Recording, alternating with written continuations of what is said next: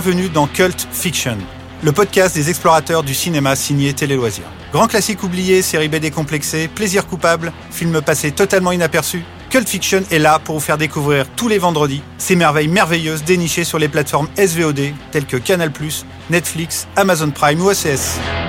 Mon acolyte, le voici, avec ses gants en cuir, son couteau ensanglanté et son regard un peu flippant là quand même. Marc Arlin, salut Marc Mais non, Yann, tout va bien. Salut Ouais, Yann. Aujourd'hui dans Cult Fiction, les frissons de l'angoisse.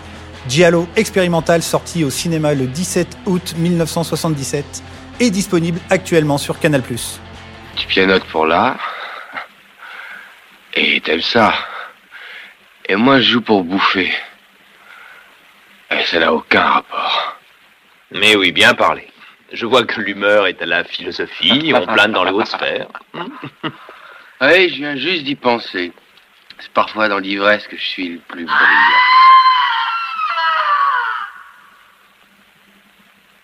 Qu'est-ce que c'est que ça? Alors Marc, les frissons de l'angoisse, ça raconte quoi? Les frissons de l'angoisse ou Profondo Rosso en VO. hein. Bah, ça raconte euh, l'histoire d'un pianiste américain installé en Italie, à Turin très précisément, qui assiste euh, un soir au meurtre d'une médium chez elle. Il tente de lui porter secours, mais en vain. Et donc il devient témoin oculaire de cette scène de meurtre et décide de mener l'enquête en compagnie d'une journaliste italienne. C'est assez bizarre. Oui. Euh, Si ce n'est pas indiscret de poser la question, vous n'avez rien touché, rien changé de place, rien enlevé de ce qui se trouvait dans la pièce. Non, voilà une question. Nous avons fait attention de ne rien déplacer, au contraire. Pourquoi? Quelque chose vous frappe? Non. Non, seulement. Seulement une impression, je dois me tromper. Le Giallo, c'est quoi d'abord? C'est un genre littéraire qui tire son nom d'une collection de romans policiers parus euh, dès la fin des années 20 et jusqu'au milieu des années 60 en gros. Et ce genre littéraire a donné lieu euh, à un genre cinématographique très codifié. Donc je vais énoncer les trois quatre grandes règles du giallo. Euh, le tueur doit avoir les mains gantées. Il tue en général avec une arme blanche.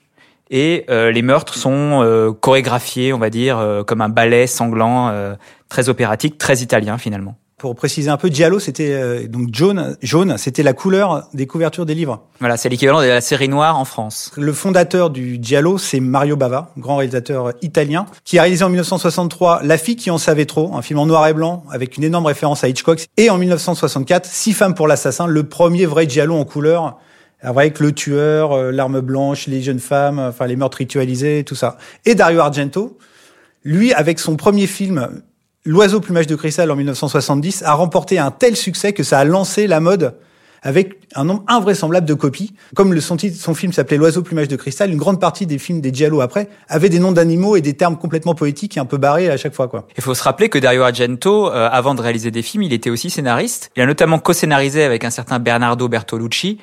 Bah, un petit film, non Un petit film de Sergio Leone. euh, un certain, euh, rappelle-moi le titre déjà. Il était une fois dans l'Ouest. Ah oui, c'est ça. Salut, messieurs. Alors, ça va bien? Gian Brazzi. Salut, inspecteur. Je peux savoir qui vous a mis au courant? Oh, j'ai mes propres sources. Vous n'ignorez pas que la victime était une vraie célébrité dans le quartier. En fait, j'avais assisté à une de ses conférences juste avant qu'elle ne soit tuée. Qu'est-ce qu'elle faisait dans la vie, cette dame? Eh bien, elle était une sorte de magicienne. Elle lisait les pensées qui passent par la tête des autres. Les- mais ce qui est intéressant avec euh, les frissons de l'angoisse qui arrivent, qui est le quatrième Giallo que réalise euh, Dario Argento, donc après l'oiseau plumage de cristal, les quatre mouches de velours gris et le chat à neuf queues. Beaucoup d'animaux, ouais. Voilà, c'est qu'il qu'il décide de casser complètement les codes du Giallo, de d'abandonner euh, le, le côté thriller de base, euh, euh, vraiment euh, vraiment ultra codifié comme tu disais, pour partir dans quelque chose de complètement expérimental avec des références artistiques vraiment assez folles tout au long du film, quoi. Bah, L'intérêt principal du film, pour moi, d'ailleurs, réside pas vraiment dans l'intrigue policière, euh, même si elle est plutôt finement écrite, mais c'est vraiment dans la- l'aspect visuel du film et le- la symbolique qui est vraiment extraordinaire. Et il y a euh, des séquences euh, juste absolument incroyables, quoi. Ouais, c'est un film. En même temps, c'est un film qui a un peu du mal à, dé- à démarrer. Vraiment, les trois Oui, premiers quarts d'heure, tu te demandes un peu où ça va. Ça va même vers la comédie romantique parce que la relation entre euh, David Hemmings et, euh, Et la journaliste. et la journaliste qui est jouée par euh, Daria euh, Nicolodi. Nicolodi. Alors, Instant People, donc Daria Nicolodi, qui deviendra ensuite euh, l'épouse de Dario Argento, et ensemble ils feront deux jolies jeunes filles, dont une certaine Asia Argento. ça commence un peu comme une rom-com bizarre, et puis tout d'un coup, euh, l'espèce de cinéma expérimental tordu, le conte de fées malsain, euh, commence à prendre et le sadisme surtout, il y a une espèce de sadisme dans les, les meurtres qui est complètement ouf. Et tout ça matiné effectivement, comme euh, Dario Argento aussi un grand spécialiste d'histoire de l'art, de références directes aux œuvres d'Edouard Hopper, de, de Chirico, euh, à l'art nouveau, euh, au constructivisme, à l'art déco. Enfin, c'est quelque chose qu'on voyait pas du tout dans les giallo de l'époque. Ah oui, il est passé vraiment. C'est avant qu'il fasse, qu'il réalise Suspiria, Inferno, où là il casse complètement la narration, où ça devient des films complètement sensoriels, expérimentaux voire limite pré-lynchien, parce que tu as vraiment ce côté de monde et, et sous-monde. Ah oui, je voulais vous dire. Je vous suis très reconnaissant. C'est vraiment très gentil d'avoir renseigné l'assassin sur mon identité. Mais de rien. Si vous étiez gentil, vous accepteriez de collaborer avec moi. Si je réussis ce reportage sur ce crime, ça me donnera peut-être les moyens de m'installer loin de la ville et de la pollution.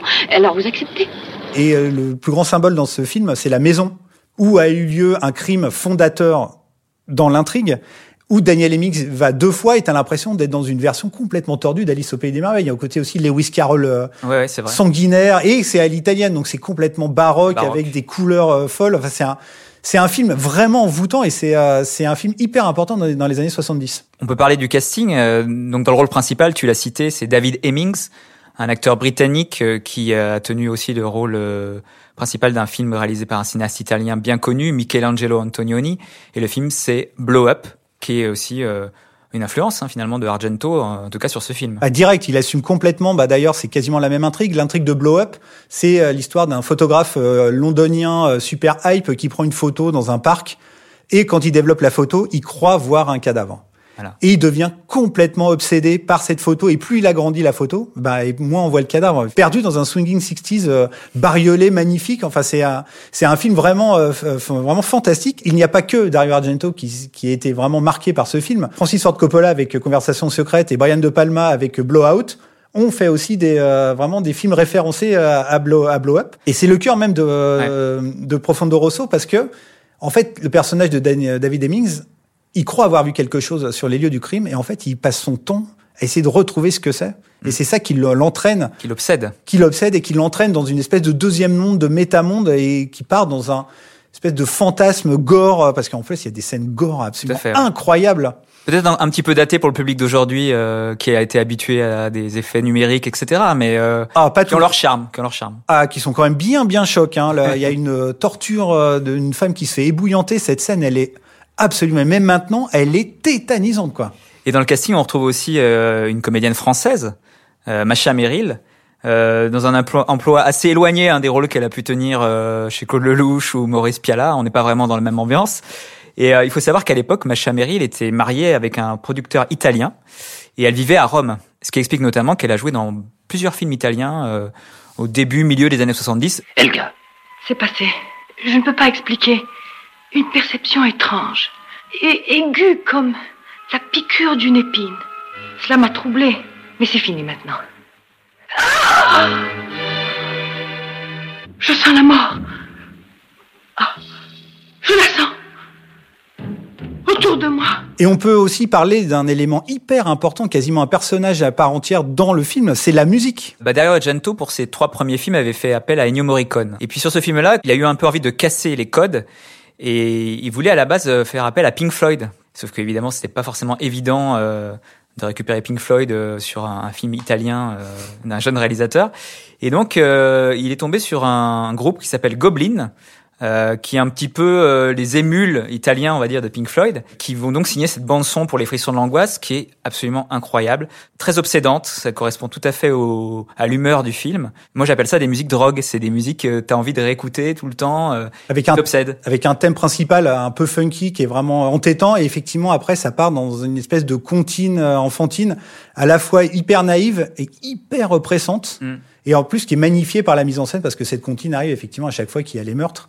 Et les meurtres sont de plus en plus sophistiqués, ils sont de plus en plus allégoriques, de plus en plus baroques au niveau de la mise en scène, avec euh, vraiment euh, une mise en scène aussi très influencée par Léon, avec les, gros plans. Enfin, euh, c'est un film vraiment, vraiment saisissant, en avant sur son temps, qui a qui préfigure vraiment tout le cinéma un peu surréaliste et les cinéastes d'auteurs qui se sont accaparés le cinéma de genre pour le transformer en une, quelque chose de, en art moderne absolument saisissant pour revenir encore une fois à David Lynch qui pour moi est vraiment le parallèle moderne de Dario Argento quoi. Ah ouais. Et puis c'est un film qu'on peut voir et revoir plusieurs fois et, et, trouver toujours des nouvelles choses. Et ça c'est quand même euh, aussi le signe de, souvent des grands films, c'est qu'on se lasse pas de les revoir. Et pour les gens qui vont le découvrir, je pense qu'il y aura une envie de le revoir après, s'ils l'ont aimé évidemment, parce que euh, ben, y a, on se dit ah mais oui en fait j'avais vu ça, mais j'étais sûr de l'avoir vu, mais peut-être pas. Donc euh, il y a un côté euh, manipulation euh, qui est assez jouissif dans le film, c'est-à-dire que on se fait manipuler par Dario Argento qui nous montre euh, ce qu'on veut bien voir ou ne pas voir, et il y a un jeu là-dessus qui est assez assez excitant. Je ne suis pas dingue. J'ai vu un tableau et je suis certain qu'il a disparu ensuite. Mhm. Et c'est peut-être un élément important. Et maintenant, c'est c'est devenu comme un défi en quelque sorte. Un défi à ma mémoire. Et alors une petite anecdote pour finir, euh, la silhouette et les mains du tueur dans le film ne sont autres que celles de Dario Argento lui-même, hein, qui euh, s'est offert ce petit plaisir. Et donc pour revenir sur le suite de sa carrière, euh, Dario Argento a donc fait, a donc réalisé Suspiria et Inferno, et c'est devenu vraiment une icône en Italie et en France, une rockstar du cinéma, une des premières rockstars du cinéma des années 70. Et malheureusement, au milieu des années 80, ben, il a dû un peu revenir sur le, dans le giallo un peu classique, même si ça, ça a donné des films absolument passionnants comme Ténèbres, euh, Phénoména, voire même le syndrome de Stendhal, qui est vraiment son dernier grand film avec Asia Argento, qui est un film passionnant. C'est à la fois, ça ouvre euh, pour Dario Argento une période absolument géniale et en même temps qui ne durera pas vraiment longtemps. Et c'est c'est un réalisateur qui finalement a eu euh, le succès en France, en tout cas la reconnaissance euh, en France, assez tardive, j'ai l'impression. C'est au milieu des années 90 qu'on a commencé vraiment à le voir comme un grand cinéaste. Avant, c'était effectivement juste l'apanage de certains euh, euh, fans de cinéma fantastique ou de fans de cinéma italien euh, de genre. Quoi. Ouais, en fait, ça, tout a commencé avec une rétrospective à la Cinémathèque et c'est là où, le, en fait, euh, le, les cinéphiles classiques ont commencé à découvrir Dario Argento, malheureusement un peu au crépuscule de sa carrière. Alors, est-ce qu'on peut dire que Les Frissons de l'angoisse, c'est une bonne porte d'entrée dans le cinéma de Dario Argento, à ton avis? C'est le film le plus équilibré de sa carrière. C'est vraiment, c'est, on est vraiment à la frontière. C'est ces films-là qui sont passionnants, où il est encore dans du cinéma de genre classique et il commence déjà à porter de l'art moderne, de la métaphysique et c'est cet équilibre là, il est parfait. Et on peut dire ça se regarde vraiment comme un thriller, euh, comme euh, il pourrait en exister aujourd'hui. Enfin voilà, faut vraiment dire, euh, faut vraiment dire aux auditeurs que c'est quelque chose qu'on peut regarder aujourd'hui et on a toujours le même suspense, on a toujours la même euh, angoisse de ce qui va se passer et euh, ça c'est vraiment un, truc qui est très fort. La fin est géniale, hein. Ouais. on, peut le dire, on peut le dire aux gens. La fin, on la révélera pas, mais elle est absolument incroyable. Le twist est génial. Donc euh, voilà, bah, découvrez les frissons de l'angoisse. Pour résumer tout ce qu'on vient de dire avec un talent proprement sanguinaire, je dois dire, Les Frissons de l'angoisse, c'est un thriller hypnotique, un conte de fées malsain, un film expérimental étincelant et attention quand même, un film à la violence super graphique, donc réservé à un public averti. Je ne sais pas qui est à l'appareil, mais il faut que vous m'aidiez. Diana. Diana. Cette fois, vous m'échappez, Allô mais je vous tuerai. Voilà, voilà, il est temps pour nous de reprendre notre quête, telle des chevaliers des temps modernes à la recherche du Graal cinématographique, en espérant vous avoir convaincu de découvrir Les Frissons de l'angoisse, disponible sur Canal+. On se retrouve vendredi prochain pour parler d'un film complètement différent. Salut Marc Salut Yann, salut tout le monde. et bonjour chez vous. Vous pouvez retrouver Cult Fiction sur le site téléloisirs.fr, mais aussi sur les plateformes Deezer, SoundCloud, Pipa, Spotify, Podcast Addict et Apple.